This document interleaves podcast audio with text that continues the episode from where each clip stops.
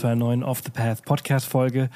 Ich freue mich, dass Tim Kruse heute als Gast da ist. Tim hat schon richtig viel auf den ja, Weltmeeren und Flüssen erlebt und ist jetzt ähm, vor einiger Zeit einmal quer durch Deutschland, ähm, beziehungsweise von der Rheinquelle äh, bis an die Mündung gepaddelt.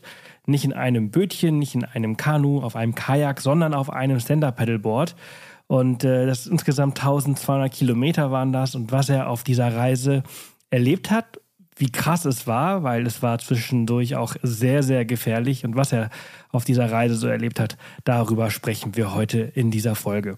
Das ist heute die 187. Podcast-Folge. Das bedeutet, ihr findet halt viele Infos und Show Notes halt auf äh, unter www.offthepath.com Folge 187.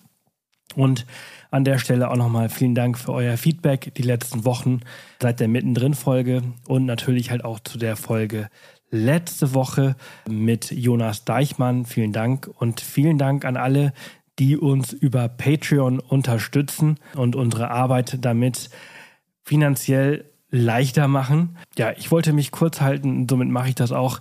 Viel Spaß mit dieser Folge. Corona bestimmt gerade meinen Alltag und es ist extrem anstrengend, diese Intro äh, zu sprechen. Aber ich habe mir vorgenommen, das durchzuziehen und jede Woche einen Podcast hochzuladen. Unter normalen Umständen hätte ich wahrscheinlich diese Woche äh, entweder die Intro gar nicht eingesprochen oder die Folge gar nicht erst hochgeladen. Aber jede Woche, dienstags um 4 Uhr und heute ist es wieder soweit. Ganz viel Spaß mit der Folge. Ach so, eine Sache noch und die packe ich jetzt in die äh, Intro rein und nicht in die Outro, wo ich normalerweise machen würde, weil die meisten Leute hier noch zuhören. Nächste Woche gibt eine neue Mittendrin-Folge. Ähm, das Feedback zur allerersten aus Namibia war richtig gut und nächste Woche geht die zweite online aus äh, Kapstadt. Und wenn ihr diese Folgen zwei Tage ein bis zwei Tage vor Veröffentlichung haben wollt, ich veröffentliche sie meistens schon sonntags auf Patreon. Also schaut super gerne da vorbei und unterstützt den Podcast wirklich sehr gerne auf Patreon. Ab drei Euro seid ihr dabei und es würde uns wirklich sehr, sehr viel bedeuten, damit wir dieses Format äh, auch in Zukunft weiterhin anbieten können. Es ist extrem viel Arbeit und es macht extrem aber auch sehr, sehr viel Spaß und äh, entsprechend würde mich das sehr, sehr freuen. Moin Tim. Guten Morgen. Schön, dass du da bist. Ich freue mich sehr, dass wir heute äh, die Möglichkeit haben, über dein aktuelles Buch äh, zu sprechen. Du bist einmal den Rhein, ähm, ich wollte gerade sagen, auf und ab gepaddelt, aber das bist du nicht. Du bist ihn nur nicht ganz. runtergepaddelt. Genau, nur äh, mit der Strömung. Nur mit der Strömung. Naja, naja. Sagen wir mal nicht nur, sondern das sind äh, 1200 Kilometer mhm. gewesen. Das ist richtig anstrengend gewesen. Äh, und du hast einiges erlebt. Du, dein, dein Background ist, du bist Abenteurer, du bist ständig auf deinem Sub irgendwie irgendwo oder auf einem Brett mhm. unterwegs. Wenn du gerade könntest, wärst du es wahrscheinlich gerade auch, aber wir haben gerade besprochen, da wo du gerade bist, ist gerade flach.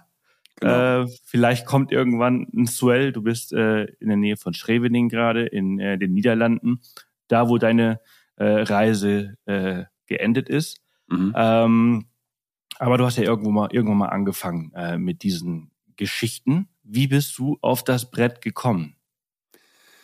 Auch vor vielen, vielen Jahren schon. Ich ähm, war in, am Mittelmeer im Urlaub und äh, bin dann morgens immer mit ähm, meiner damaligen Freundin schnorcheln gegangen. Und da waren immer zwei Frauen, die äh, diesen Sport betrieben. Und ich dachte, also man kannte, das ist sicherlich 12, 13, 14 Jahre her. Man kannte diesen Sport quasi noch überhaupt nicht. Und das sah aber so aus, dass das doch Spaß machen würde. Also ich war Windsurfer, jetzt kein guter, aber ich, ich, ich kann Windsurfen und dachte, wenn kein Wind ist, ist das doch die Lösung. Und nach ein paar Morgenden ähm, kam ich mit denen ins Gespräch und habe dann halt gefragt, ob ich das mal ausprobieren dürfte. Und ich habe mich draufgestellt. und wusste sofort, das ist meins. Also das ist meine Sportart. Ähm, und mein erster Gedanke war sofort, Mensch, damit könnte man ja richtig Strecke machen. Und ja, dann ähm, waren meine Ideen geboren praktisch. Also ich finde auch, dass, äh, wo warst du da im Mittelmeer? Äh, in der Bucht von Saint Raphael, das ist zwischen Cannes und Saint-Tropez. Also ist natürlich ah. auch noch eine wunder, wunderschöne Gegend zum Sappen, ne? Ja, ja, türkisklares Wasser, mhm. ist äh, meistens im Sommer flach. Und äh, wenn du ins Wasser fällst, dann ist es eine schöne Abkühlung. Genau, genau. Ist nicht so schlimm, als wenn man das bei uns an der Ostsee lernen würde. Oder am Alpenrhein, wie du äh, gelernt Oder hast. Oder da, ja. bei 8 Grad Wassertemperatur. Ja. Du bist, ähm, du hast in der Zwischenzeit relativ äh, große Reisen auf dem Sub gemacht äh, in den letzten äh, zehn Jahren, seitdem du irgendwie auf diesen Sport gekommen bist. Du bist einmal die Donau äh, auch abgepaddelt. Äh, also mhm. äh, ja, hoch kann man ja mit so einem Sub kann man äh, Fluss auch nicht wirklich äh, hochpaddeln, nee, oder? Macht einfach auch überhaupt keinen Spaß, ne? Nee, richtig. Ähm, also die Donau, die Elbe, du bist äh, die Biskaya entlang mhm. gepaddelt, du bist in den USA viel äh, unterwegs gewesen und äh, in deinem neuesten Buch, du bist ähm, 20, lass mich kurz, 2020 hast du das gemacht, ne? Den Rhein? Ja. Nee, 2021. 2021. Nee, warte mal, was haben wir? 22? Äh, doch, 2021, klar. 2021. Also letzten September. Letzten Sommer, ja genau. Ja, ja. Und, äh, in der Zwischenzeit äh, hast du das Buch geschrieben und rausgebracht. 1200 Kilometer äh, mit dem Sub. Ähm, wie bist du denn auf den, auf den Rhein gekommen? War das jetzt Corona-bedingt, dass du gesagt hast, hey, die Reisebeschränkungen bestehen noch, irgendwie ist das ein bisschen riskant, woanders hinzufliegen? Ich mache einfach mal ein bisschen äh, Deutschland und Europa. Genau so. Also ich bin schon jemand, der trotz aller ökologischen Bedenken immer noch sehr viel fliegt. Also ich verbringe eigentlich jeden Winter irgendwo, wo es warm ist und äh, kenne unser Land gar nicht so gut und habe gedacht, ähm, der deutscheste Fluss ist einfach der Rhein. Wenn ich sowieso schon immer rumpaddle und wir auch noch Corona haben, ähm, dann muss ich eigentlich den Rhein ausprobieren, weil es auch ein spannender Fluss ist. Ja, er grenzt an sechs Länder, ähm, hat unwahrscheinlich viel Kultur, äh, tolle Geschichten zu erzählen. Und dann dachte ich, mach mal den deutschesten aller Flüsse. Und ähm, das war eine gute Entscheidung. Es war eine, eine, wirklich tolle Reise. Warum ist er der deutscheste aller Flüsse? Ja, wenn du dich fragst, nimm mir, einen Fl nimm mir einen deutschen Fluss, würde jeder, behaupte ich, sagen, der Rhein. Wenn du Europäer fragst, nimm mir einen europäischen Fluss, könnte ich mir vorstellen, dass viele sagen, der Rhein. Er ist halt mitten in Europa, er, er fließt komplett durch unser Land, also von Süd nach Nord und hat halt auch unsere Geschichte geprägt, ja. Ähm, als die Römer sind am, am Rhein äh, irgendwann äh, gelandet, haben da ihre Kultur ausgebreitet, die dann zu unserer Kultur wurde. Ähm, als die Alliierten über den Rhein sind, war klar, sie werden diesen Krieg gewinnen. Also er hat schon unwahrscheinlich viel Geschichte. Ja, alleine diese Strecke zwischen ähm, Bingen und Koblenz, diese ganzen alten Burgen, an denen man vorbeikommt und ähm, die Weinberge und was es da alles gibt, das ist schon wirklich überwältigend schön, dieser Fluss. Und somit würde ich schon sagen, das ist, ja, irgendwie ist das unser Fluss, auch wenn das immer so furchtbar pathetisch klingt. Mhm. Ja, ich würde auch gerne mal wissen, was da alles auf dem Grund liegt. Ja, alleine der Schatz der Nibelungen. Ja, unter anderem. Also der hat, der hat schon wirklich viel mitgemacht und hat äh, das Land auch sehr geprägt. Ähm, was hattest du dir für ein Ziel gesteckt, ähm, warum du das unbedingt erleben wolltest oder was war die Absicht dahinter? Im Grunde hatte ich mal wieder Zeit, ähm, wollte mal wieder was machen. Ähm, es war ja ähm, auch wieder Corona, es waren ähm, relativ viele Einschränkungen. Also mittlerweile sind wir ja jetzt schon wieder so dran gewöhnt, dass wir alles überall machen können und keine äh, Masken tragen und so. Ähm, letzten September war das noch anders. Ähm, da mussten wir, da konnte man noch nicht alles machen, was man wollte. Und deshalb war der Rhein einfach für mich völlig klar, den will ich machen. Da bin ich wenigstens in meinem Heimatland, wenn irgendwas passiert und werde vernünftig behandelt. Ja, ja. Ja, es hat sich auch wirklich, also ich finde, dieses Corona ist halt so ein Jojo, ne? Also wir haben ja die letzten zwei Jahre, die Sommer waren relativ entspannt, dann geht's wieder wieder ein bisschen strenger äh, zugrunde. Ich mhm. bin die vor vier Tagen aus dem südlichen Afrika zurückgekommen, äh, war drei Wochen da unten unterwegs und äh, da ist Corona natürlich auch total präsent im Alltag, aber es, es reißt sich eigentlich schon wieder wie früher. Aber das mhm. vergisst man vielleicht, wenn man diesen Podcast dann irgendwann hört, dass wir mal eine Zeit hatten, die relativ anstrengend für alle war. absolut vor allem anstrengend. für Reisende. Ja, und die vor allem wiederkommen kann. Ja, das Absolut. vergessen wir. Das nächsten Herbst kann es wieder losgehen, dass irgendeine neue Variante kommt und alle erneut durchdrehen. Teilweise ja auch zu Recht. Ähm, also, das ist noch nicht gegessen, das Thema für mich. Ja, ja, absolut. Und durch das eigene Land lohnt sich. Ich glaube, es haben sehr, sehr viele in den letzten zwei Jahren tatsächlich auch Mhm. gemacht. Sie haben vielleicht jetzt nicht sich einen äh, Sub äh, geschnappt und sind von, von äh, der Schweiz bis nach Rotterdam gepaddelt, aber sie haben viel. Viele, viele, viele Menschen haben Deutschland erlebt und äh, das zu Recht. Und es ist auch wirklich ein wunderschönes Land. Ja, Ähm, fällt uns so schwer, ne? Unser eigenes Ja, das Land ist so zu halt, ne? loben und meine- so toll zu finden. Ja, das äh, glaube ich auch. Also hast du ja auch in deinem Buch auch so ein bisschen geschrieben, wie schwer dir das gefallen ist. Ist es, ist es dir im Nachhinein, nach diesen, ähm, ich glaube, du warst sechs Wochen unterwegs, ne? Genau. Äh, ist, fällt es dir nach den sechs Wochen ähm, leichter, Deutschland zu lieben, als das oder als das Heimatland zu akzeptieren, wie es ist? Schwierig. Ähm, es ist ja, mm, äh, Deutschland ist ja so weit gefächert. Also auf der einen Seite kannst du natürlich von der Natur sprechen, die deutsche Natur. Da sage ich ja, uneingeschränkt, großartig, äh, unschlagbar schön. Ähm, und ich habe wirklich die ganze Welt gesehen und ich sage, was da am Rhein zu sehen ist, das ist so schön, da, da kommt nicht viel mit. Gleichzeitig, wenn ich mir unsere Geschichte angucke, habe ich natürlich ein extremes Problem in unserem Land. Trotz aller großartigen Errungenschaften, die neben den zwölf Jahren des Dritten Reichs natürlich unser Land geprägt haben. Und trotzdem äh, ist das einfach so dominant und wird es auch bleiben. Ähm, hinzu kommt, unsere Art geht mir manchmal auch extrem auf die Nerven. Also dieses ähm, dann doch sehr, sehr korrekte, dieses überzivilisierte, äh, das Bedenkenträgertum, das Spießertum, das ist in Deutschland alles schon sehr ausgeprägt. Aber das sind natürlich auch nur Aspekte, ähm, die bei mir Reibung erzeugen. Alles, was glatt läuft, das merken wir ja quasi nicht. Ja, und es gibt einfach auch so viele tolle Sachen in unserem Land. Also ähm, ich merke es mal, wenn ich aus armen Ländern zurückkomme, das wirst du jetzt wahrscheinlich auch gehabt haben, wenn du aus äh, irgendwo aus, aus dem südlichen Afrika zurückkommst. Dann zurück nach Deutschland kommen, unsere Infrastruktur, was alles bei uns funktioniert und wie gut und pünktlich und zuverlässig es funktioniert. Da bin ich unserem Land und, und unserer Kultur und der Struktur in unserem Land sehr dankbar. Aber nach ein paar Wochen geht mir das dann schon wieder auf den Geist und ich kann mich gerne in Länder begeben, wo es sehr viel chaotischer abläuft. Mhm. Ich glaube zu verstehen, was du meinst. Und äh, es ist manchmal, es ist tatsächlich, ja, es ist anstrengend und es ist auch schön, immer wieder zurückzukommen. Mhm. Also ich, ich lebe mittlerweile im Ausland, äh, deswegen äh, ist es umso schöner, ab und zu mal zurückzukommen. Ähm, und Deutschland hat auf jeden Fall was. Also ich, ich finde ich finde es eigentlich ein, ein sehr, sehr geiles Land. Ähm, du bist äh, mit dem Zug damals äh, nach, wie heißt der Ort? Chur. Äh, Kur. Wie- Äh, Kur. Die, die, die Schweizer sprechen es tatsächlich Chur aus. Okay, okay. Ich habe mich die ganze Zeit gefragt, wie, wie wird das ausgesprochen? Und ich hätte es natürlich recherchieren können, habe ich, hab ich nicht gemacht. Nee, mach Ähm, nichts. Chur. Chur. Ähm, das ist, das ist, äh, da entspringt der Rhein. Und Mm, Ja, da fließen halt zwei äh, quasi Gebirgsbäche, die aber schon ganz schön reißend sind, ähm, zusammen und ab da nennt man ihn dann halt den Rhein. ah, okay, das habe ich mich nämlich gefragt. Vorderrhein und irgendwie in die Richtung. Aber das ist dann, ab da geht tatsächlich dann der richtige Rhein los. Ah, ich habe mich das nämlich gefragt, weil es gibt ja äh, die, der Entsprung eines Flusses ist ja oftmals, nicht immer, ähm, aus dem aus dem Grund, also Grundwasser äh, Mhm. kommt irgendwo hoch und dann entsteht so ganz langsam äh, erst ein, ein kleiner Strom und daraus wird irgendwann ein Fluss. Und Genau, also die Quelle eines Flusses ist immer ganz schwer zu finden. Ähm, weiß man zum Beispiel bei der Donau nicht, genau wo sie ist, beim, beim Nil zum Beispiel auch nicht.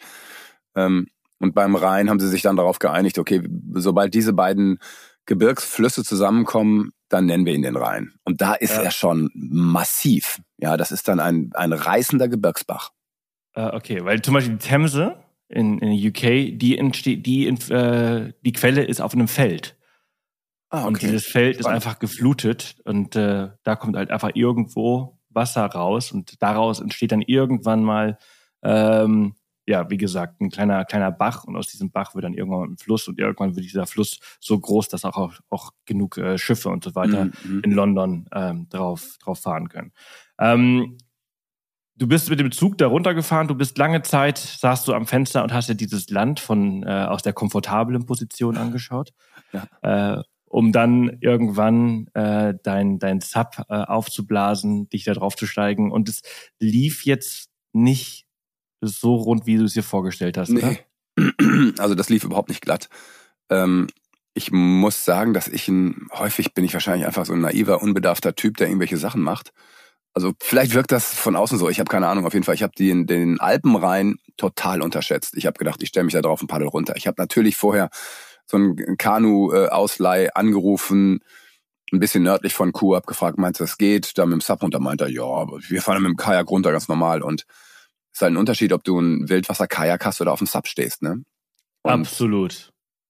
Und der Typ hatte, glaube ich, überhaupt keine Ahnung, was ein Sub ist, was das bedeutet. Er dachte, der kannte wahrscheinlich nur Kajaks, keine Ahnung. Und ich habe mich da drauf gestellt und ähm, der macht mit Sicherheit 15 kmh. Ja, und ähm, wenn das glatt laufen würde, wäre das ja kein Thema. Also die Strömungsgeschwindigkeit ist ja fast egal, äh, bis eben Stromschnellen kommen. Also wenn es dann ähm, also die Geschwindigkeit kommt ja daher, dass quasi das Gefälle so hoch ist. Ja, dass also sehr viel Wasser ähm, von oben nach unten fällt quasi. Und wenn dann Stromschnellen kommen, hast du halt einen, ähm, einen tosenden Fluss, der mit dem Sub nicht zu meistern ist. Also da kannst du auch in, in dem Teil des Flusses, da kannst du erfahrene Wildwassersupper draufstellen. Ich glaube nicht, dass die den stehen. Und ich mit Gepäck und allem ähm, wurde entsetzlich durchgewaschen und muss im Nachhinein sagen, ich war wirklich äh, blöd. Ich hätte am Bodensee anfangen sollen, fertig. Und nachdem ich zum dritten Mal durchgewaschen war und ähm, auch, also ich habe da glaube ich auch wirklich im Nachhinein noch ein Trauma davon getragen. Ich werde niemals Wildwasser fahren. Ähm, äh, habe zwischendurch echt gedacht, ich, ich verreck da, weil dieser Fluss einen so runterzieht das sind solche Kräfte, die Wirbel, die da wirken. Du wirst nach unten gezogen. Dann hatte ich idiotischerweise noch eine Leash an. Ähm, ich habe dann erst im Nachhinein erfahren, dass die Leash einen umbringt. Wenn die nämlich hängen bleibt, wirst du quasi unter Wasser gezogen und du kriegst die Leash nicht auf. Und ähm, das war's dann. Ja, und äh, zum Glück ist meine Leash nicht hängen geblieben, äh, obwohl der Fluss da höchstens einen Meter tief ist. Ähm, da habe ich wahrscheinlich, ich, also ich habe jetzt kein Glück gehabt, aber ich habe zumindest kein Pech gehabt. Und nachdem ich zum dritten Mal durchgewaschen wurde, habe ich dann entschieden, ich lasse es. Ich, ich komme hier nicht, nicht lebend raus. Und bin dann an Land, bin so eine Böschung hochgeklettert, hatte zum Glück einen kleinen Ziehwagen dabei. Also da war ich schon gut vorbereitet und bin dann über so eine Brücke. Und unter der Brücke sah ich dann die richtige, die erste massive Stromschnelle. Und ich glaube wirklich, also äh, da wäre ich nicht heile rausgekommen, auf keinen Fall und ähm, habe mich dann in, in Busse und Züge gesetzt und habe den Rest meines ersten Tages quasi mit öffentlichen Verkehrsmitteln verbracht, um dann irgendwann am Bodensee anzukommen. War äh, irgendwie leicht geschockt, auch von mir selbst, habe mich auch über mich geärgert, dass ich mich da nicht äh, so vorbereitet hatte, wie ich gemusst hätte. Vielleicht auch an den Falschen geraten bin bei meinen Informationen, ähm, die ich eingeholt habe. Und dann kommst du an den Bodensee und das ist einfach die lieblichste, schönste, ruhigste, friedlichste Welt, die man sich vorstellen kann. Ähm, und dann bin ich äh, immer noch zitterig. Und da saß ich ja schon viele Stunden im Zug. Nicht vor Kälte zitterig, weil der Fluss ja nur acht Grad hatte, als ich da reinfiel. Ähm, sondern einfach mein Selbstbewusstsein war weg, meine ähm, Zuversicht war weg. Und ich bin echt zitterig auf, auf den Bodensee und habe dann da äh, ein paar Kilometer gepaddelt, sah dann, wo der Rhein reinkam und bin dann dahinter äh, auf so einen Campingplatz und habe dann da erstmal Rast gemacht, habe mich erholt und einfach überlegt, wie geht's weiter und wusste, dass ich war einfach froh, dass ich diesen Tag überstanden habe und dann äh, sicher und warm im Zelt liege in einem guten Schlafsack und mich erstmal erholen kann. Das ist schon äh, ein krasser Start, also weil man halt ja man hat so lange darauf sich vorbereitet und dann fängt es so an, dann denkst du ja auch erstmal so, scheiße, worauf habe ich mich hier wirklich eingelassen? Genau. Und äh, kann ich das überhaupt? Sind das solche Gedanken, die dir dann durch den Kopf gehen? Ja, ähm, äh, das war vielleicht auch, ich habe ja schon so viel gemacht, ja, also ich bin die Donau runter, was du eben auch schon erzählt hast, ne? das waren 3000 Kilometer durch zehn Länder, ich habe die Biskaya gemacht, ähm, wir alle wissen, äh, eines der gefährlichsten Meere der Welt, dass ich wahrscheinlich zu viel Zuversicht hatte, dass ich diesen Rhein ja auch mit links machen werde und hatte einfach diesen unfassbar krassen Gebirgsfluss, ähm, also diesen Alpenrhein, einfach unterschätzt. Und das ist genau das, woran Abenteurer dann häufig äh, eben nicht überleben. Ja, dass sie sich überschätzen, beziehungsweise die Natur unterschätzen. ähm, ich hatte zu viele Kilometer gut gepaddelt, ohne dass irgendwas passiert wäre. Und ich habe mich aus allen Situationen immer sehr souverän rausgezogen. Auch auf der Biscaya, als wir einmal nicht anlanden konnten, weil die Wellen einfach zu hoch waren. Ja, dann haben wir noch drei Stunden gepaddelt bis zum nächsten Hafen. Das war dann zwar grenzwertig und mein Körper konnte irgendwann nicht mehr und trotzdem habe ich es gepackt. Und ähm, diesen Alpenrhein hätte ich nicht gepackt. Der hätte mich irgendwann, ähm, irgendwann wäre es vorbei gewesen mit mir auf diesem Fluss. Und Der hätte dich aufgenommen und wieder ausgespuckt. Ja, lebend oder nicht. Und ähm, ja, es, es dauerte dann, ähm, bis ich merkte, hey, Mann, du, natürlich, ich kann ja paddeln, ja. Also wie viele Tausende von Kilometern bin ich gepaddelt. Es dauerte aber, bis ich mich beruhigt hatte, innerlich, bis ich merkte, verdammt nochmal, äh, also ich hatte da sicherlich so eine Art Schocktrauma davon getragen, was da passiert ist. Ich war wahrscheinlich zu lange in, in zu kaltem Wasser unterwegs. Ähm, denn diese Stromschnellen sind ja teilweise auch sehr lang. Und das war, ähm, ja, es dauerte, bis ich, bis ich endlich wieder Zuversicht hatte und dann langsam diese Rheinreise, vor allem dann erst auf dem Bodensee, ähm, genießen konnte. Hm. Das ist, also ich, ich komme gerade aus, habe ich ja gerade gesagt, aus Afrika. Ich habe eine Reitsafari gemacht ähm, bin auf dem Pferd durch, durch das Okavango-Delta geritten. Und das oh, wow. ist in etwa so, Alleine? wenn man, ähm, nee, in einer, in einer kleinen Gruppe. Mhm. Ähm, aber sehr intensiv. Ja, aber das ist etwa so, als wenn man viel reiten würde und dann auf einmal an einem Pferd äh, gerät, das halt anfängt zu buckeln und sich überhaupt nicht, äh, ja, reiten lässt. Ja, und, und dich beißt. Und, und, und dich beißt, genau. Und die, also deswegen kann ich es mir so ein bisschen vorstellen. Du gehst da so, so unbedacht halt dran, weil du halt die Erfahrung hast. Ich jetzt nicht meine allererste Reitsafari, habe schon ähm, mehrere gemacht. Und mhm. äh, wenn du dann nicht darauf vorbereitet bist, auf das, was kommt, dann kann das halt richtig, richtig in die Hose gehen. Und ich war in dem Falle zum Beispiel auch nicht trainiert und habe mir nach einem Tag so den Rücken gezerrt, dass ich mich drei Tage lang nicht bewegen konnte. Und das war halt so richtig ärgerlich. Mhm. Und äh, da musst du erstmal wieder reinfinden. War jetzt weniger schlimm als deine Geschichte. Ähm, ja, nee, du hast dich auch ziemlich, du hast dich auch ziemlich verletzt, ne? Nö, also ich hatte natürlich die Beine aufgeschlagen und so und ähm, mir lief das Blut dann in die Schuhe und so, aber das, das ist alles nicht wild, das sind ja oberflächliche Verletzungen, das, das war nicht weiter wild. Ich glaube, das ähm, Härteste an der Nummer ist, ähm, wenn man in Extremsituationen gerät und alleine ist. Das ist das Ding. Und das war zum Beispiel ja. auf der Biscaya, da waren wir zu zweit und das war auch eine Extremsituation. Aber da haben wir uns zu zweit draußen besprochen. Ja, und haben zu zweit zusammen diese Entscheidung getroffen, wir paddeln weiter, wir kommen hier nicht sicher an Land.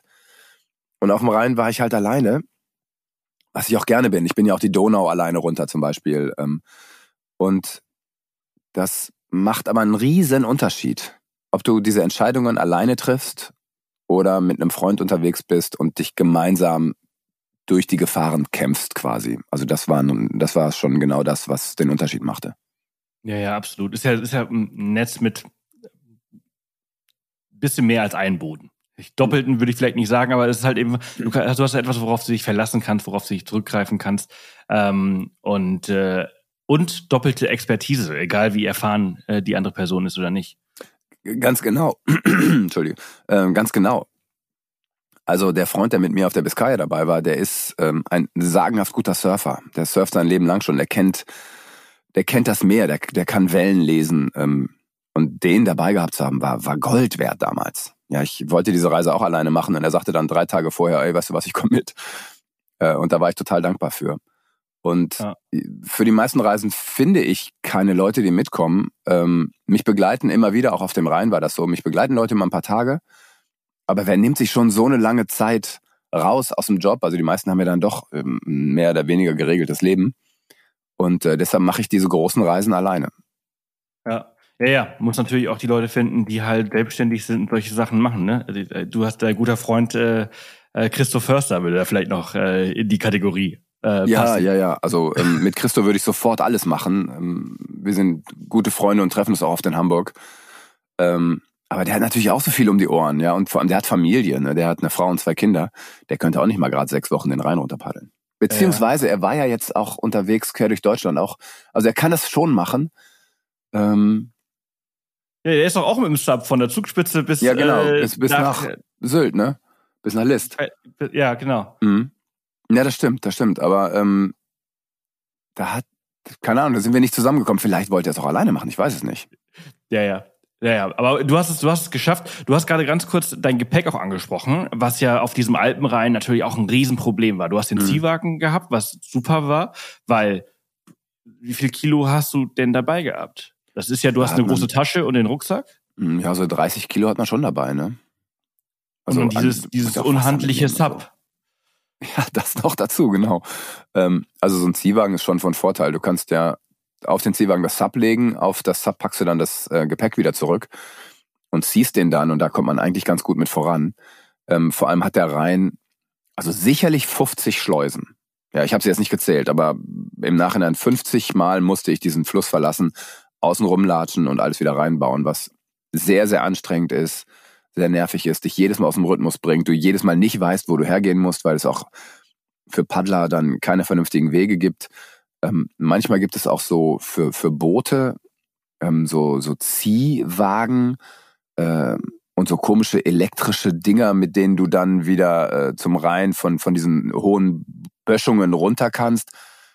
Äh, furchtbar kompliziert, furchtbar deutsch, ist äh, oh, also das war das also mit das nervigste war in den ersten Kilometern, also den ersten, ich würde sagen, drei, 400 Kilo, 500 Kilometern vielleicht.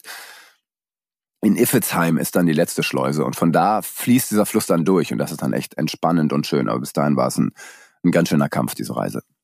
Dieser Ziehwagen, ist das so ein Kanu-Ziehwagen gewesen ja, genau. oder hast du den, okay. Ja. Äh, keinen kein eigenen angefertigt für, für speziell für Subs. Nee, also habe ich auch schon mal gemacht, aber ich äh, habe festgestellt, dass meine handwerklichen Fähigkeiten dann doch nicht so gut sind wie irgendwelche Dinge, die in China hergestellt werden.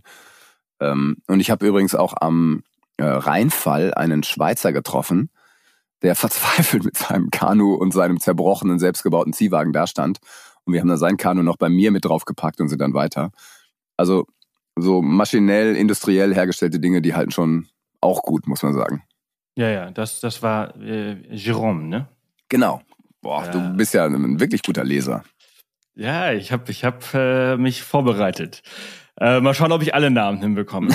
Äh, ich weiß ob ich dich noch alle erinnere. ähm, bist du in Bregenz äh, wieder eingestiegen? Ja, genau. In, äh, in genau. den Bodensee? Genau, also da endete der Zug Bregenz. dann und da ist der Bahnhof auch sehr, sehr nah am, äh, am äh, Bodensee dran. Ja. Und da äh, kannst du dann einfach runtergehen, 200 Meter und ja. Ähm, Kleines, schnuckeliges Örtchen äh, mit, dem, mit dem Freibad, äh, wo dann wahrscheinlich alle geschaut haben, was macht der Typ da. Und äh, an, der, an der Freilichtbühne naja, das war auch noch ein Wochenende, genau, und da die gerade abgewrackt wurde, weil die da irgendwas Neues aufbauen. Aber da waren halt zig Leute unterwegs und, und guckten, äh, was ist das für ein Typ, der da sein Brett aufbläst und, und so viel Gepäck dabei hat. Und ich kam auch mit mehreren Menschen ins Gespräch und was macht er da? Und das war echt nett, aber ich war immer noch überhaupt nicht bei mir, ne? Ich, ja. ich war immer noch so, oh Gott, lasst mich in Ruhe, Leute. Ich habe eine krasse Reise vor mir. Ich weiß überhaupt nicht, wie ich das überstehen soll und war nicht so gesprächig wie sonst. Ist das so ein, so ein Ding in dem Moment, wo du dich gefragt hast, schaffe ich das oder will ich das überhaupt schaffen? Mache ich das jetzt weiter? Ja. Kamen diese Gedanken? Die kommen immer mal wieder auf. Ähm, ich kenne das von allen Touren, dass ich denke, warum mache ich den Scheiß? Warum, warum tue ich mir das an? Warum quäle ich mich so? Aber ähm, kamen diese Gedanken immer so früh? Ja, also auf der Donau war der erste Tag auch echt heftig, zum Beispiel.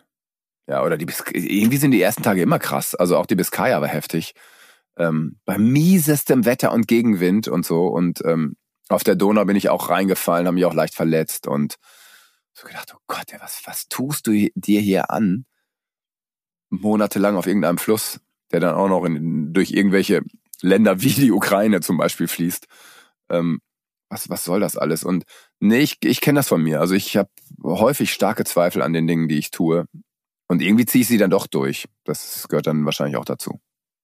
Also ich kenne das Gefühl sehr, sehr gut. Also der innere Schweinehund, der ist halt äh, omni, omnipräsent, ne?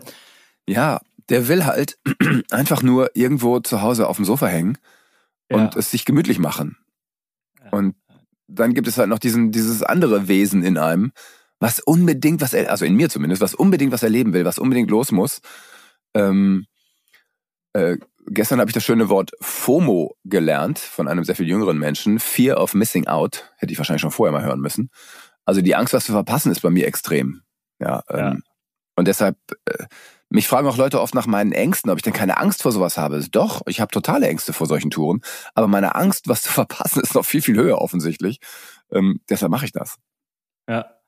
Ja, es sind auch, und es sind am Ende sind das einfach wirklich die geilsten Erlebnisse und das sind die Geschichten, von denen man halt so zehrt, ne? Wenn man dann halt irgendwann auf dem, auf dem, auf dem Sofa sitzt und äh, angekommen ist und wieder los möchte. Darüber hast du ja auch ja. geschrieben. Dieser, dieser innere Konflikt, dieses, wenn man auf dem Sub steht, möchte man unbedingt nach Hause, äh, ins Warme, auf die Couch, Netflixen, äh, irgendein blödes Junkfood in sich äh, ja, ja genau. nehmen.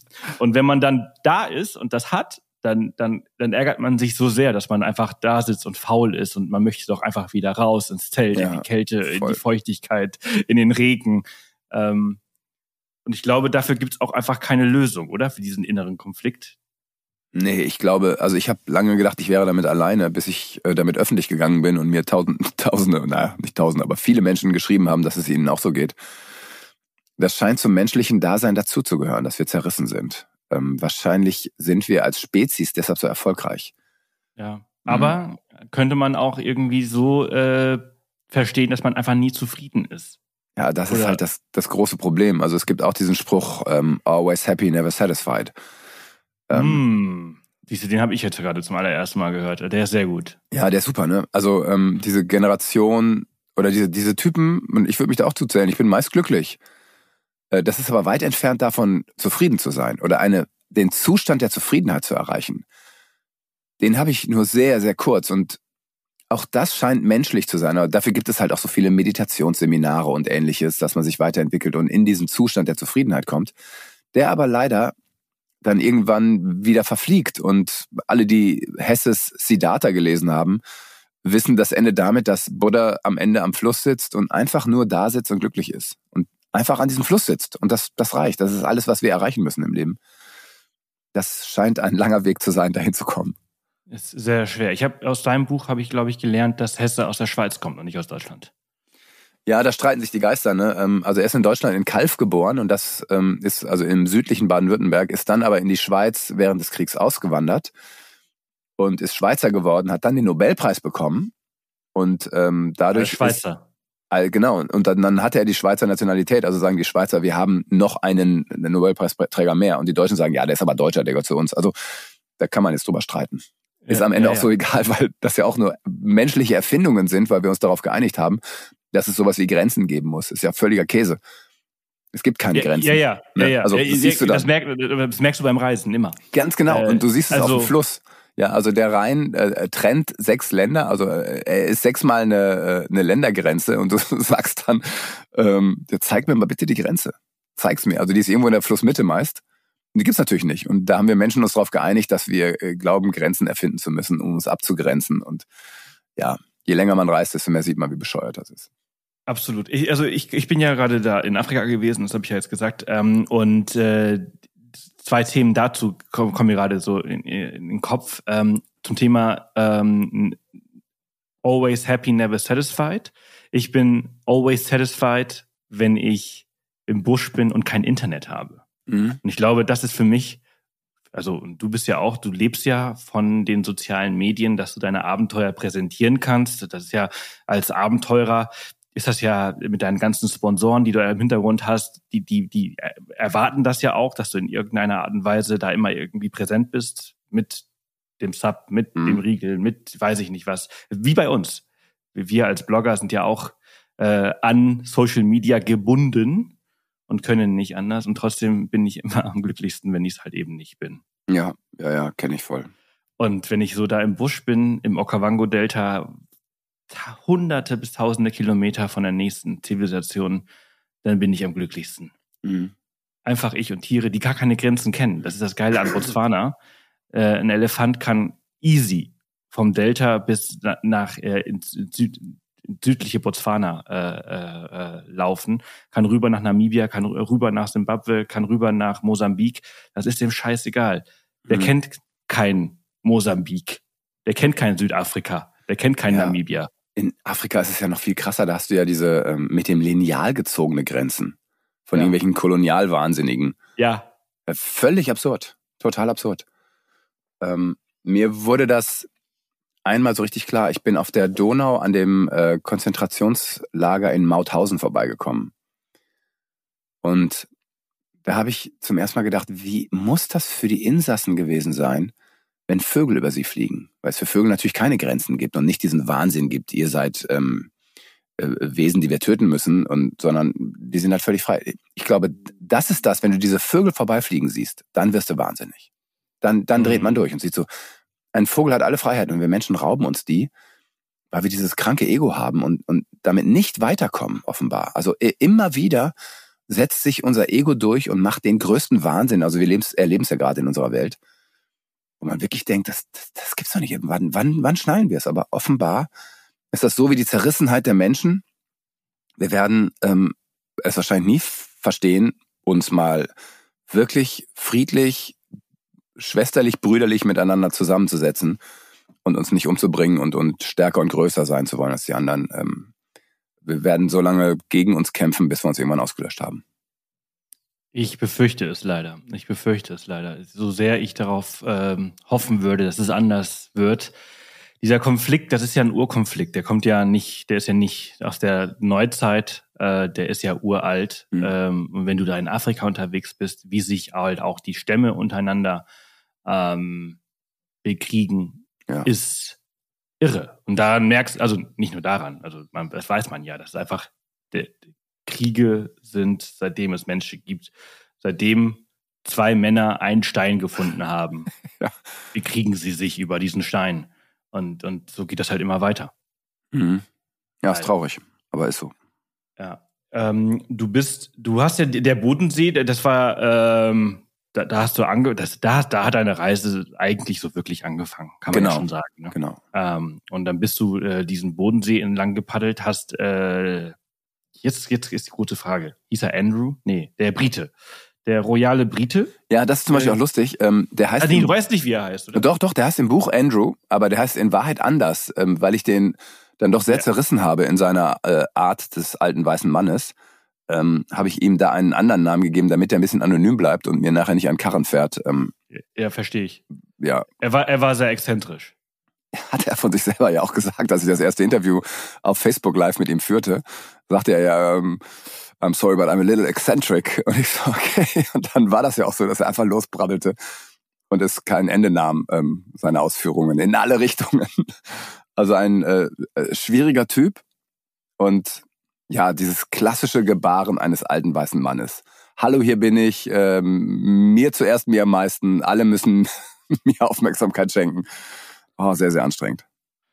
Das hörte sich so an, aber an irgendwie auch eine sehr interessante Persönlichkeit äh, fand ich, während ich das so gelesen habe, wie er sich so gegeben hat, wie er sich so präsentiert hat. Ich habe das live natürlich jetzt nicht gesehen, aber ich, ich kann das jetzt nur von deinem Buch. Mhm. Und ähm, und dass du dann am Ende sagst, der ist ja mit seinem Boot und seinem Hund rumgefahren, hatte keinen einzigen Cent dabei, hat einfach irgendwie in seinem Bötchen oder irgendwo da, äh, ach so, in, in dem Restaurant geschlafen mhm. Und, und sind, äh, genauso schnell wie er da war, war er auch wieder weg. Irgendwie interessant. Ja, also im Nachhinein, der, der hat einen Knall. Ja, das kann man anders nicht sagen. Also der, der fuhr halt mit seinem Bötchen rum, der wohnte ja irgendwo am Bodensee. Ähm, ich, also ich denke mal, dass der auch mal Geld hatte. Der kommt ja aus so einem Geldadel. Ähm, aus England äh, hatten mir dann ja auch Geschichten erzählt, die ich dann auch gegoogelt habe, die auch tatsächlich sein könnten. Ja, also es gibt ihn als als adligen als adlige Figur in England und ich glaube, der hat einfach he lost his mind, würde man auf Englisch sagen. Ähm, tuckert dann mit einem Boot, wo wo ständig Wasser rein durchläuft, also die Planken waren nicht mehr dicht und seinem Hund ähm, über den Bodensee und quatscht Leute an und hatte mit mir natürlich, der immer auf der Suche nach Stories ist, wenn er so eine Reise macht, hatte mit mir natürlich dann äh, genau das richtige Opfer gefunden. Aber ähm, dann ohne einen Pfennig unterwegs zu sein und ich habe ja dann auch für ihn bezahlt, als wir im Restaurant waren und so, was ja völlig okay ist. Aber das ist schon irgendwie, ja, also mindestens ungewöhnlich der Typ.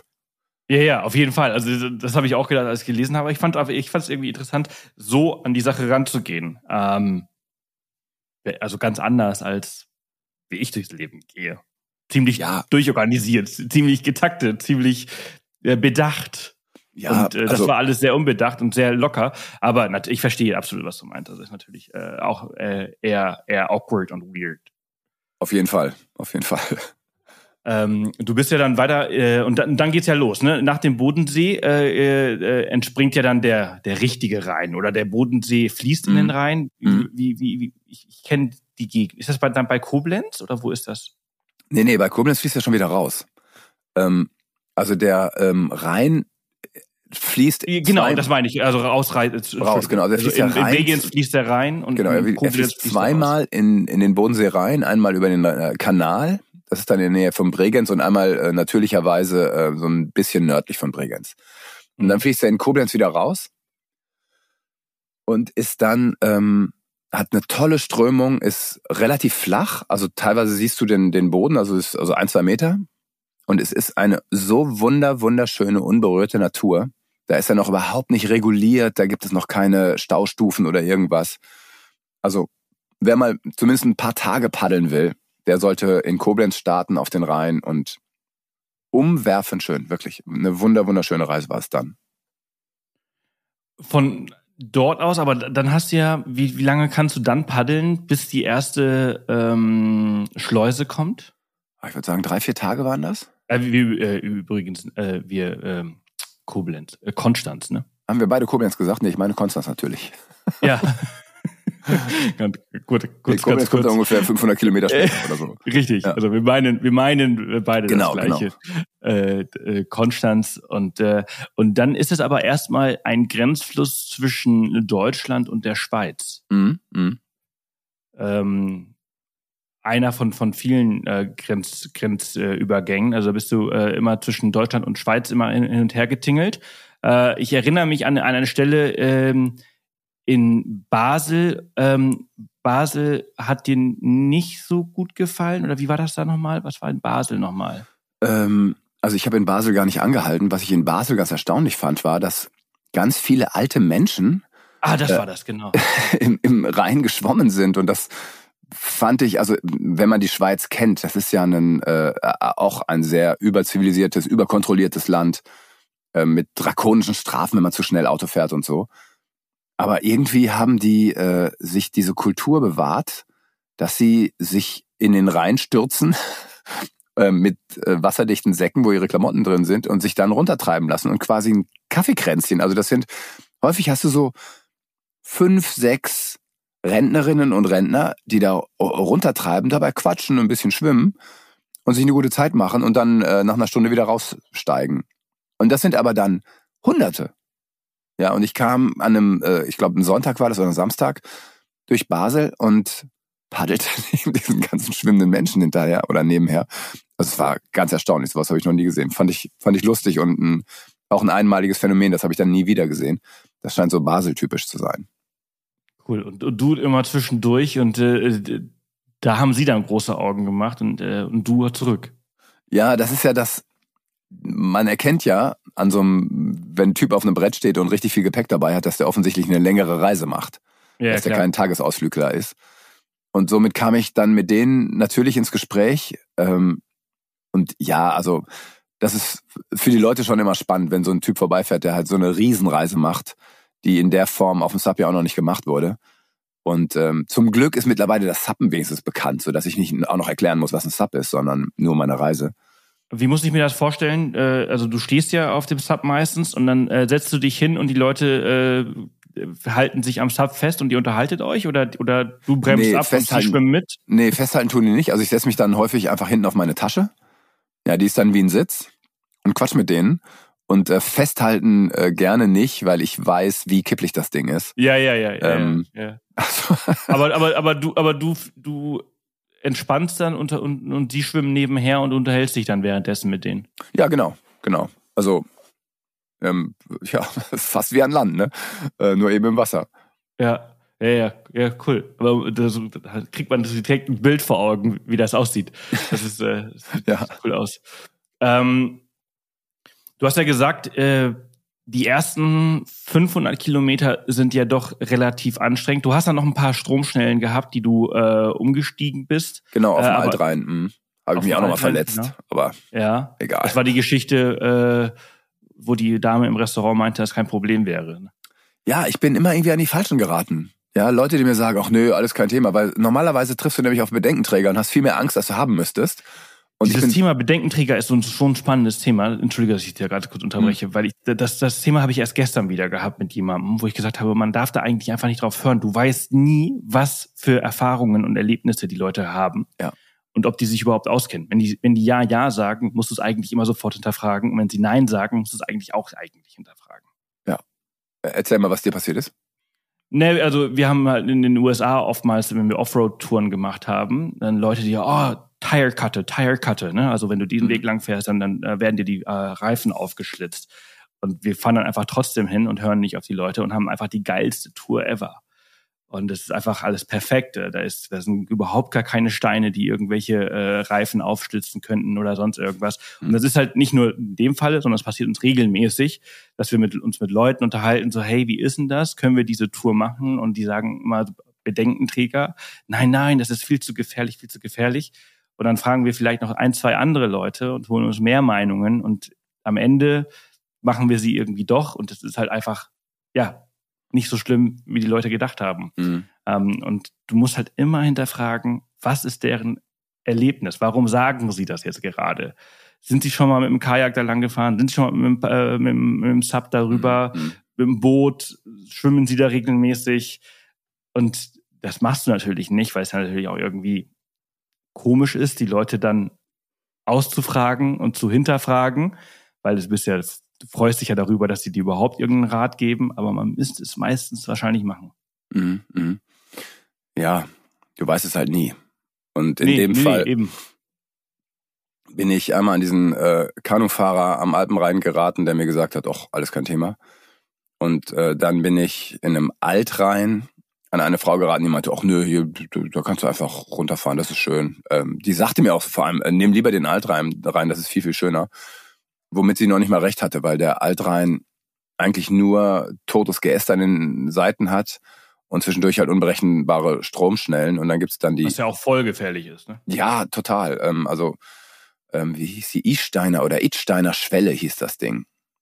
Und ähm, ja, da bin ich dann auch durch, äh, habe dann getreidelt, nennt man das. Also man hält sein Brett, also es kommt aus dem Kanu-Bereich, ähm, dieser Begriff, man hält dann sein, sein Kanu oder sein Board hinten fest am Heck und lässt das quasi von der äh, Strömung runterziehen und geht dann hinterher. Und das ist eigentlich eine ganz gute Methode. Äh, sei denn, es ist einfach zu steil, zu glitschig ähm, und zu viel Strömung, so dass man es einfach nicht mehr hält. Und dann konnte ich irgendwann nicht mehr mein Brett halten und merkte so, also entweder ich springe jetzt aufs Brett oder ich lasse es fahren. Und bevor du dein Brett fahren lässt, ähm, was sicherlich irgendwann dann am Ufer auch landen würde und ich hätte es wieder gekriegt, aber es fühlt sich einfach überhaupt nicht gut an, bin ich dann halt auf mein Brett draufgesprungen, aber um nicht zu schnell zu sein durch die Strömung, habe ich mich dann, das macht man dann automatisch, mit den Händen ähm, links mit dem linken Arm festgehalten auf dem Boden quasi und dann bin ich an irgendeine Muschel oder so gekommen und habe mir dann den, äh, das Handgelenk aufgeschlitzt. Was übrigens bis heute eine Narbe ist, die so ein bisschen aussieht wie so eine Suizidnarbe. Ähm, kann ich aber mal sagen, nee, ist keine. und ähm, ja, das sind so Sachen, die einfach oh, nach meinem Alpenrein dass dann mir wieder sowas passiert und ich irgendwie tagelang eine offene Wunde habe, die vor sich hin eitert und blutet und oh, ätzend. Das ist ja bei, bei so einer, bei so einem Unterfangen, bei so einer Tour äh, sehr von Vorteil, eine offene Wunde zu haben, die halt äh, vier Wochen lang nicht verhalten, verheilen kann, weil sie ständig im Wasser ist. Ja, dazu kam halt noch, die war gerade verheilt, so halbwegs, ja. Klar wird die immer feucht, also es, es war auf jeden Fall zu. Und dann bin ich ähm, mit einem Engländer wieder mal, also ein weiterer Engländer, aber in dem Fall ein sehr, sehr netter. Duncan heißt der Typ. Duncan Holton, der ist ganz großer äh, Stand-Up-Paddle-Fan und folgt mir auf, auf Social Media und der ist mit mir gepaddelt und wir haben uns irgendwie verquatscht. Ja, also ähm, paddelten dann äh, in der Nähe von Mannheim war das dann und sind so weit nach rechts ans Ufer. Es kam ein Motorboot vorbei, machte ähm, ziemlich einen Wellenschlag und dadurch wurde das Wasser zu flach und ich blieb mit der Finne an einem Betonklotz hängen, der irgendwie im Wasser lag und machte echt so einen, so einen Hechtkörper nach vorne und landete wieder auf dem linken Arm und riss mir den dann noch weiter auf. Also ähm, ja, diese Wunde begleitete mich dann bis, äh, bis nach Holland. Scheiße. Aber du hast es gerade schon, schon äh, angesprochen, ähm, andere Verkehrsteilnehmer auf dem Wasser. Ähm, wie gefährlich ist das? Ja, mir ist nichts passiert, aber ähm, das heißt nicht, dass nichts passieren könnte. Ähm, Also am gefährlichsten sind Motorboote. Ja, da, da sitzen Idioten häufig drin, die sehr, der, die mit viel zu viel PS unterwegs sind. Ähm, und es gibt teilweise, soweit ich weiß, auch keine Geschwindigkeitsbeschränkung. Und die Kacheln, die kommen mit einem Tempo an. Also du hörst sie zum Glück. Aber häufig kommen sie auch von hinten. Und ähm, die halten stur auf einen zu. Ja, wie die Doofen. Dann irgendwann sehen sie dich, dann fahren sie zur Seite. Äh, aber was ist, wenn sie dich nicht sehen? Also ich versuche denen schon wirklich weiträumig auszuweichen, weil wenn die dich treffen oder du, du kannst dann, also ich bin dann schon mental auch darauf vorbereitet, dass ich einfach dann ins Wasser springe und tief tauche, damit die einfach über mich drüber fahren. Aber das willst du ja auch nicht.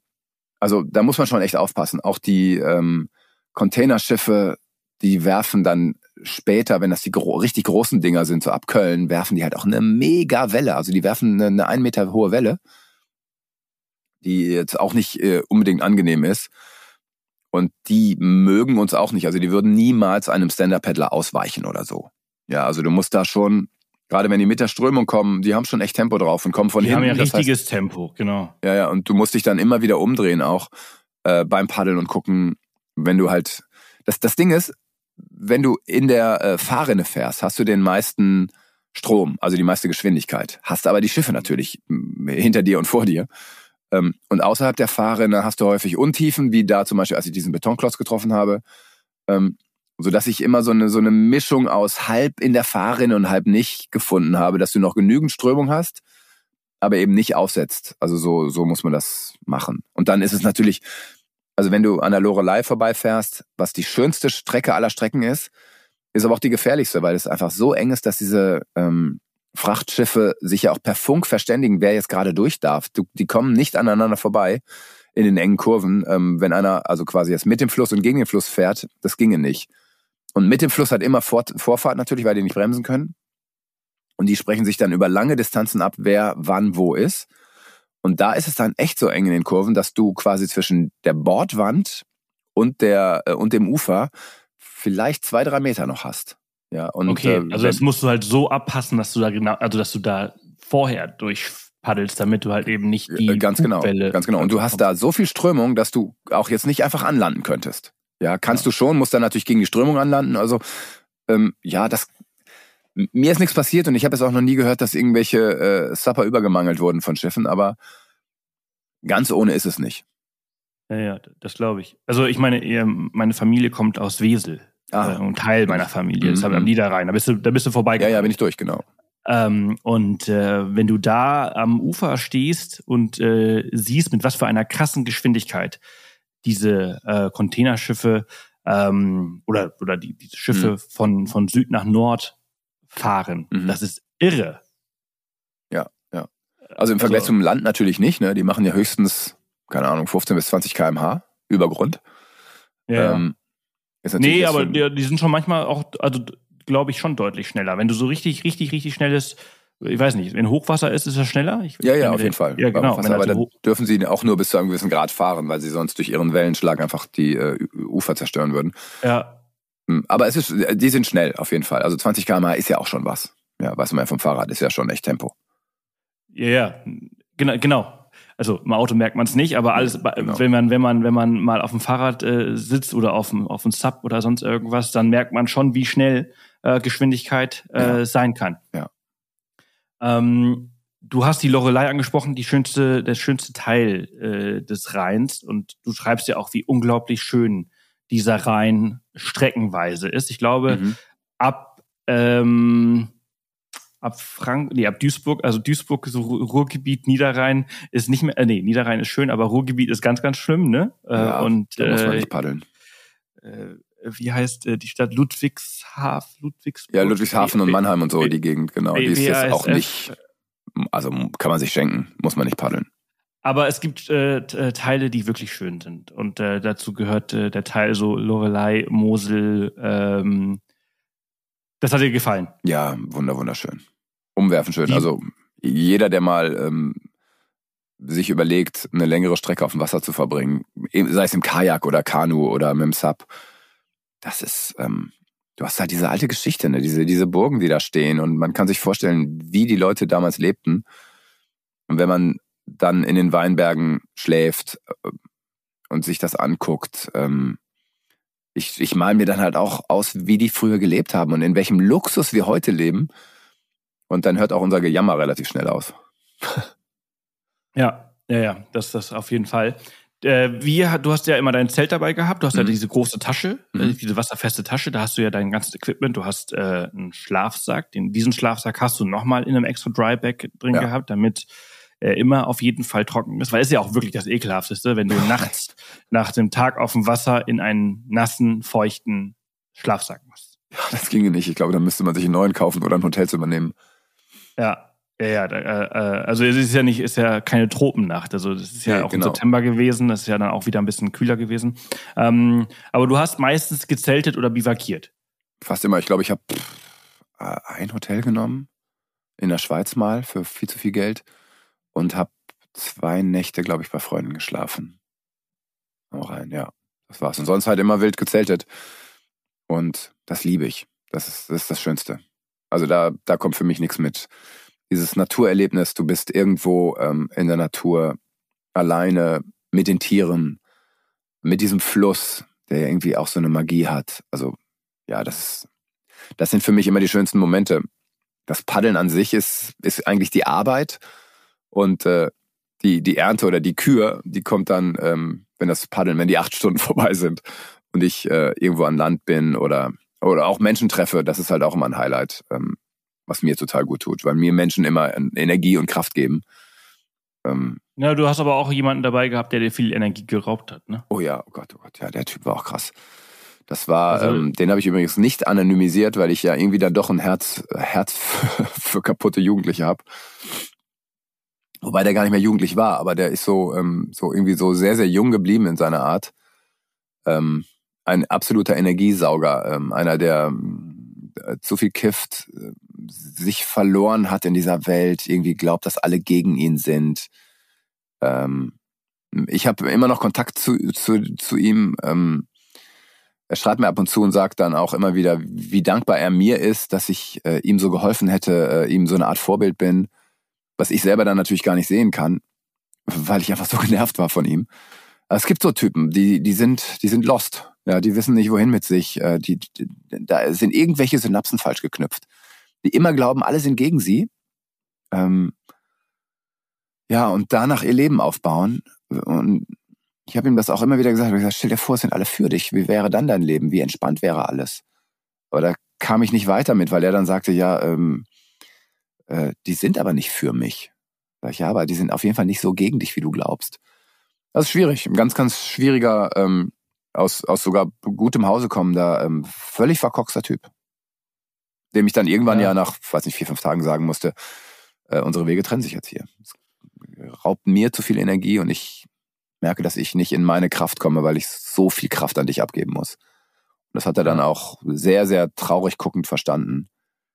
Aber da gibt es übrigens auch einen schlauen Spruch. Ähm, hard Decisions, Soft Life, Soft Decisions, Hard Life. Auch gut. Ja. Ja, ja, ja. Sometimes you have to be hard to be kind. Ja, genau. Ähm, das äh, habe ich irgendwann mal gehört. War auch nicht geil, ja, aber, ja. Ähm, aber manchmal hilft. Ähm, wie, wie, hat er, wie hat er darauf reagiert? Also du hast noch Kontakt zu ihm. Ähm, wie hat er dann auf das Buch und die Story so reagiert? Also du schreibst ja jetzt nicht wirklich über ihn, du schreibst mehr über dich und deine Gefühlslage und wie das so ist mit ihm, aber ähm, er weiß ja, dass es um, um ihn geht und du hast es nicht anonymisiert. Wie hat er darauf reagiert? Ich glaube, er hat das Buch nicht gelesen. Ah, okay. Also es ist niemand, der lesen würde, freiwillig. Ah, okay. Ja, es gibt ja nur sehr, sehr wenige Leser auf unserer Welt, leider. Ja, ja, ja, ja. Äh, Sehe ich auch immer an den Absatzzahlen meiner Bücher. Ja, das ist, total frustrierend. Ey. ja. Ähm, du bist ja dann ähm, durch Deutschland durch. Du hast auch immer, du hast aber auch äh, nicht nur im Zelt geschlafen und bei Freunden geschlafen. Du hast auch hier und da ähm, Leute kennengelernt, die dich eingeladen haben. Ja, das stimmt. Ähm, in äh, Königswinter, da lernte ich so ein älteres Pärchen kennen. Äh, ganz, ganz nett und, und also er war Ministerialrat oder sowas in Bonn, noch unter der Bonner Republik, unter Helmut Kohl und erzählte halt Geschichten von damals. Ähm, ein, ein hochgebildeter, unwahrscheinlich netter, intelligenter Typ.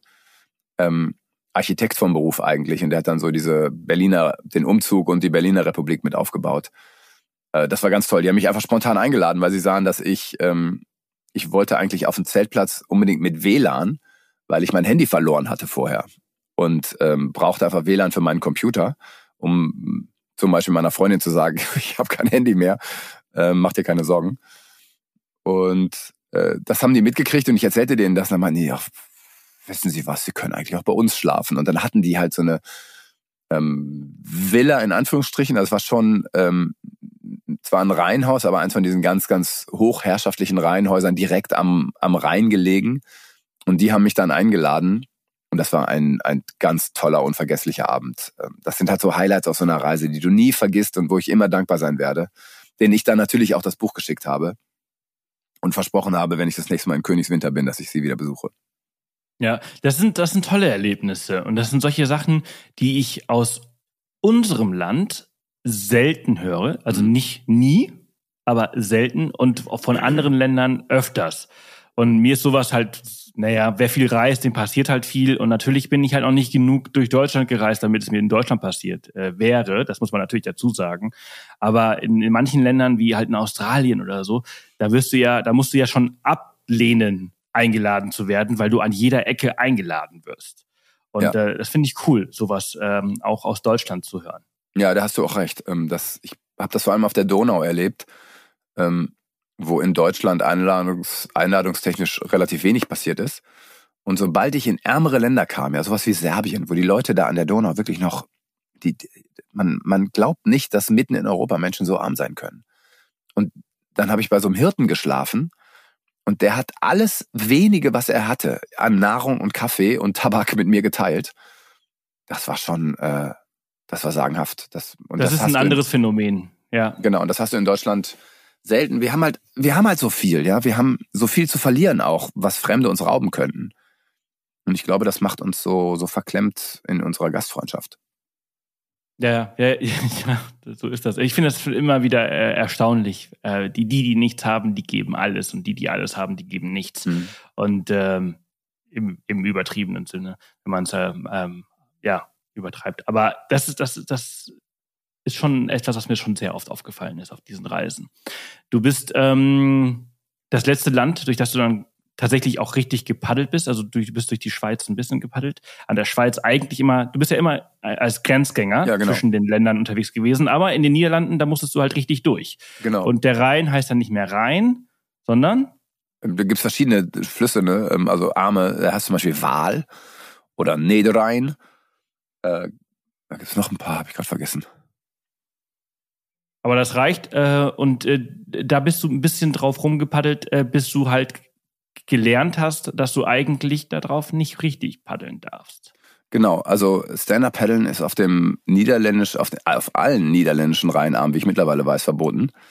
Und ähm, auch die Schifffahrer, äh, die haben mir also häufig einen Finger gezeigt oder kamen dann aus ihren Kabinen raus und haben geschimpft. Und da fühlt man sich natürlich auch echt einfach unwohl, wenn man irgendwo paddelt, wo man nicht hingehört.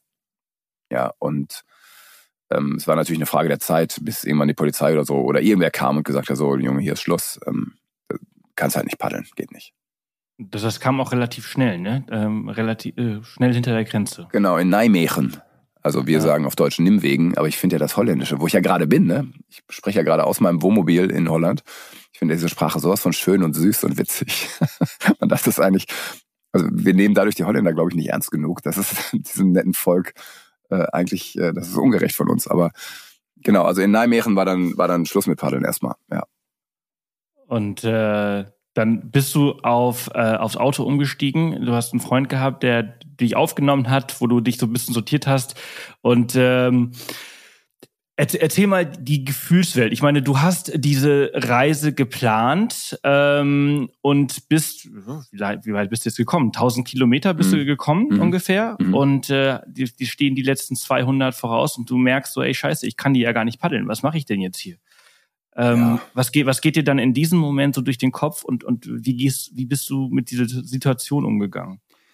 Ähm, ich würde im Nachhinein sagen, eigentlich halbwegs entspannt. Also das sind ja alles freiwillige Sachen, die ich mache. Und ich habe niemanden, der mir sagt, deine Tour muss so und so aussehen. Ja, das ist immer ganz wichtig zu wissen. Ähm, das ist zwar quasi zu einer Art Beruf geworden, weil ich eben meine Bücher darüber schreibe, aber es ist immer noch mein Abenteuer. Und ich kann an meinem Abenteuer machen, was ich will. Und deshalb ist das ähm, für mich nicht, nicht furchtbar schlimm, es ist aber auch nicht schön. Ja, ähm, ähm, ich war zum Beispiel, ich bin jetzt äh, im März bin ich den Nil runtergepaddelt, den ägyptischen Teil. Und da konnte ich auch die letzten Kilometer nicht paddeln, weil dann äh, ich habe da das polizeiliche Hoheitsgebiet verlassen und kam in das Armeehoheitsgebiet und die Armee hat gesagt, nee, hier darfst du nicht paddeln. Nur als Beispiel. Und dann war die Reise auch nicht beendet und ich musste an den Rhein denken. Da ich, das war genauso, ist verrückt. Lernt man mit zu leben, würde ich sagen, als Mensch, der viel unterwegs ist. Es gibt halt Unwägbarkeiten und ich muss auch sagen, der Rhein am Ende, ich hatte extrem schlechtes Wetter. Ich hatte Gegenwind. Ähm, es hatte einfach, und, und der ist auch nicht mehr schön in Holland. Ja, das ist ähm, ein, je nachdem, welchen Rheinarm man nimmt, das ist halt ein wirklich viel befahrener, nicht ganz ungefährlicher, eintöniger Fluss, wo du halt stundenlang den gleichen Horizont vor dir hast und vor dir hin paddelst. Also es war okay, es da zu beenden. Fühlte sich jetzt nicht komplett falsch an. Ja. Du bist dann, du bist dann noch ein bisschen weitergefahren ähm, bis an den, bis ans Delta, also beziehungsweise das ist ja kein Delta, sondern da, wo es, wo es halt in in äh, in die Nordsee. Genau in, in Hoek van Holland. Fließt. Ja. Genau und äh, hast aber die letzten Kilometer noch gemacht. Ja, das, das und, wollte ich äh, unbedingt. Äh, Und ähm, an wie was war das für ein Gefühl, dann in die Nordsee zu springen und zu wissen, so, ey, jetzt habe ich es geschafft, ey. Äh, nicht so wie zum Beispiel in der Donau, wo ich ja wirklich den ganzen Fluss geschafft habe. Äh, Im Rhein war es auch gut. Ja, es ist immer schön, wenn sowas endet. Aber ich habe halt nicht den ganzen Fluss geschafft. Deshalb war es nicht dieses überwältigende Gefühl. Und ich habe auch auf all meinen Reisen festgestellt, das Ziel ist halt auch nur ein Wegpunkt. Ja, und alle Hoffnung und, und hm, allen Elan, den man ins Erreichen des Ziels steckt, das ist nie so hoch, wie das Erreichen selber ist. Also man kommt ans Ziel, bei mir ist es zumindest so, und ich habe nie dieses überwältigende Gefühl, oh Gott, ich habe es geschafft. Und äh, meist ist es so, dass ich denke, oh Scheiße, jetzt müsste ich eigentlich vor Glück heulen, tu es aber nicht. Ähm, vielleicht spielt auch so eine Trauer mit rein, dass so eine besondere Zeit, die, die ich ja nie vergessen werde, dass die auch wieder vorbei ist. Ähm, ja, also das Erstaunliche war, wo ich jetzt wieder hier nach ähm, Hoek van Holland kam, jetzt ein paar Monate später, und gesehen habe, wie lang diese ähm, Mole noch in die Nordsee läuft. Das hatte ich überhaupt nicht mehr in Erinnerung. Ja, dass da noch so eine drei Kilometer lange Mole ist. Ähm, ja, irgendwie verklärt man vielleicht auch vieles im Vorhinein und im Nachhinein mit dem Ziel. Also, keine Ahnung, Ziel ist ein, vielleicht soll ich mal ein Buch über das, über Ziel erreichen schreiben, weil ich mir darüber noch nicht im Klaren bin. Das ist, Ziel erreichen ist irgendwie was, was Komisches. Ja. Aber ist natürlich, weil du jetzt gerade sagst, vielleicht sollte ich ein Buch schreiben. Alles vielleicht, also bei mir ist es auch oft so, dass ich schon zu sehr, wenn ich am Ende eines Projekts ankomme, schon zu sehr im nächsten Projekt drin bin, um das abgeschlossene Projekt zu feiern. Ja, das kann sehr gut sein. In dem Fall war es, glaube ich, nicht so, weil ich war mir am, im September noch nicht klar, was ich als nächstes machen würde. Also da war der Nil noch nicht fest sozusagen. Der Nil stand bis äh, auf, äh, in den letzten Minuten auf der Kippe, ob das wirklich klappt mit diesen ähm, gestörten Armeebehörden da in, in Ägypten.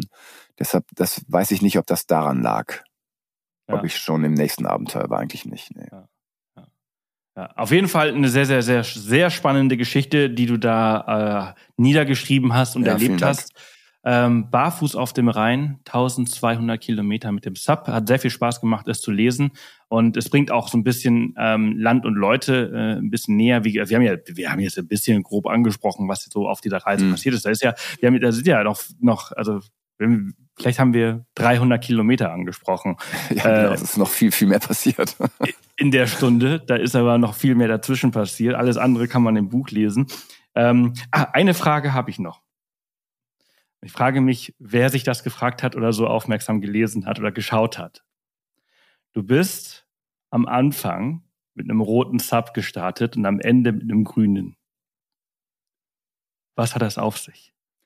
Ähm, das hat Ich muss mal gerade überlegen, weil ich bin mit einem und dem gleichen Sub gestartet. Ich glaube, das waren äh, Fotoaufnahmen, die wir ähm, bei einem Fotoshooting vorher mal gemacht haben. Ah, okay.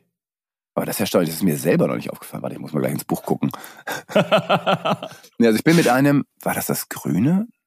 mit dem ich gestartet ja. Ich weiß überhaupt nicht mehr, weil ich habe so viele Bretter mittlerweile von Fnatic gesponsert gekriegt. Auf jeden Fall, ich habe das Brett unterwegs nicht gewechselt. Okay.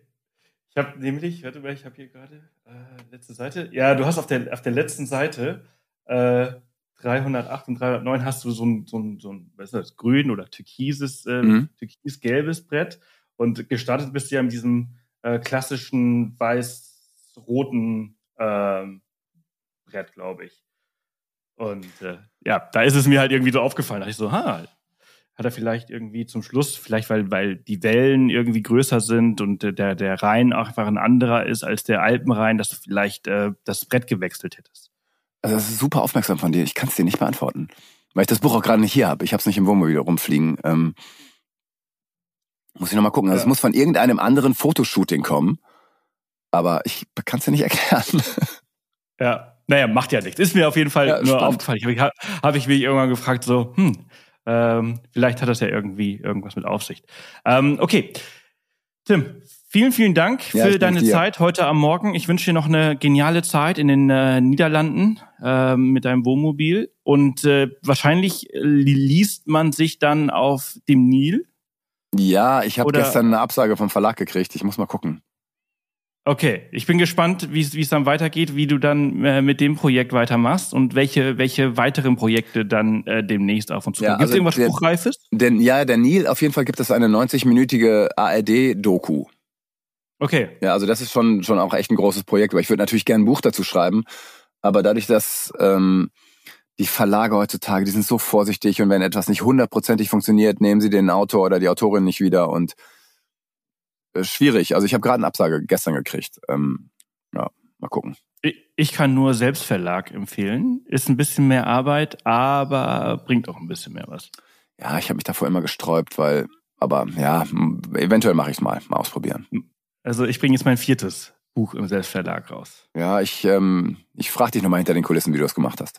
Genau. So, also, ich wünsche dir alles Gute. Vielen, vielen, Dank, Dank, für deine Zeit äh, und äh, bis bald. Ja, danke, bis bald. Tschüss.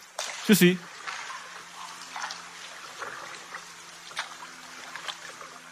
Ja, das war doch schon wieder für diese Woche. Vielen Dank fürs Zuhören und äh, denkt dran, folgt mir unbedingt auf Instagram und äh, schreibt mir eine Nachricht, äh, um an dem Refurbed Gewinnspiel teilzunehmen.